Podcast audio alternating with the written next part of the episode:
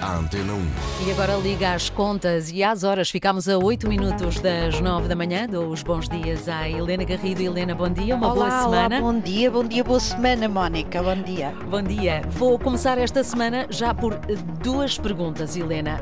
A primeira, Muito porque bem. não desce a inflação? E a segunda, António Costa, como outros líderes europeus, têm razão em criticar a subida dos juros do Banco Central Europeu? Bom, são questões que não são fáceis. A primeira, porque não deixa a inflação, eh, digamos que eh, penso que ninguém eh, sabe verdadeiramente. Há hipóteses.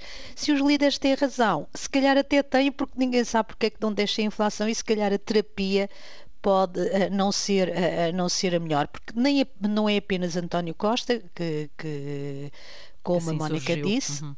são vários eh, os, eh, os líderes europeus, ou pelo menos eh, alguns com peso, que têm criticado esta decisão, esta última decisão do Banco Central Europeu de fazer mais uma subida jumbo, como se diz, na- como dizem os jornais anglo-saxónicos, da- das taxas de juro. Foi, por exemplo, a Giorgia Meloni, a nova primeira-ministra italiana, assim como o presidente francês Emmanuel Macron, são dos mais ouvidos a criticar a criticar a decisão do Banco Central Europeu. Claro que as posições dos líderes dos países da zona euro refletem, eh, são o retrato da situação de cada um desses países e, e os líderes eh, eh, dos governos representam os seus cidadãos, porque eh, cada país é de facto na zona euro, e isso coloca uma dificuldade acrescida ao, ao Banco Central Europeu, tem eh, situações muito diferentes. Por exemplo, a zona euro enfrenta situações tão dispares como a Estónia, com uma inflação de 24%.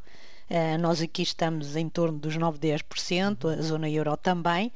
Eh, e, aliás, todos os países bálticos estão com a inflação acima dos 20% e a França com uma inflação que até é inferior à nossa, da ordem dos 6%. Por isso é natural que os franceses critiquem esta subida tão agressiva dos juros eh, com a inflação que têm. Depois temos a dívida. Portugal e Itália são os países mais endividados e em Portugal as famílias têm eh, o crédito da habitação, na, su- na sua esmagadora maioria, eh, com a taxa variável, Bill. O que enfrentam, além da subida dos preços, uma subida da prestação da casa e por isso é natural que também se critique por aqui a subida eh, das taxas de juro. E estes, estas diferenças de, de- de inflação eh, parecem a reforçar o argumento que alguns economistas têm eh, dos que dizem que isto é uma inflação que está a ser alimentada pela, pelo, pela ruptura que nós vivemos na Europa desde fevereiro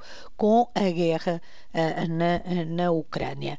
Aquela que não é propriamente uma inflação gerada por excesso de consumo, sendo necessário que o Banco Central, com a subida das taxas de juro, eh, arrefeça aos ímpetos consumistas, é uma inflação que está a ser gerada pelo corte brutal da oferta de energia, eh, o gás e o petróleo e de alguns produtos alimentares, os cereais, assim como de alguns produtos que são necessários para produzir esses produtos alimentares, Claro. como, o, o- como os, os fertilizantes. Não é, é- não é por acaso que a França é o país da União Europeia com a taxa de inflação mais alta, uma vez que a sua estrutura energética é muito baseada na energia nuclear, que não é, que não foi obviamente afetada. Por isso, quem critica o BCE diz que a subida de juros não vai baixar a inflação, vai apenas provocar, agravar ainda mais os problemas financeiros das famílias e das empresas, que além dos custos da subida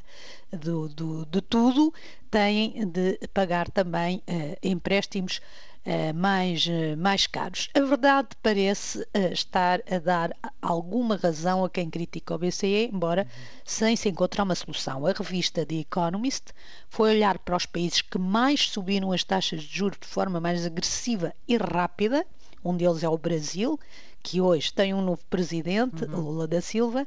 O Brasil eh, já está com uma taxa de juro superior a 12%, outros são a Hungria, a Nova Zelândia, a Noruega, a Coreia do Sul, o Peru e a Polónia. E, e o- o- os jornalistas da Economist foram ver se eh, estes países que aumentaram tanto a taxa de juro conseguiram controlar a inflação ou moderar a subida da inflação. E não conseguiram.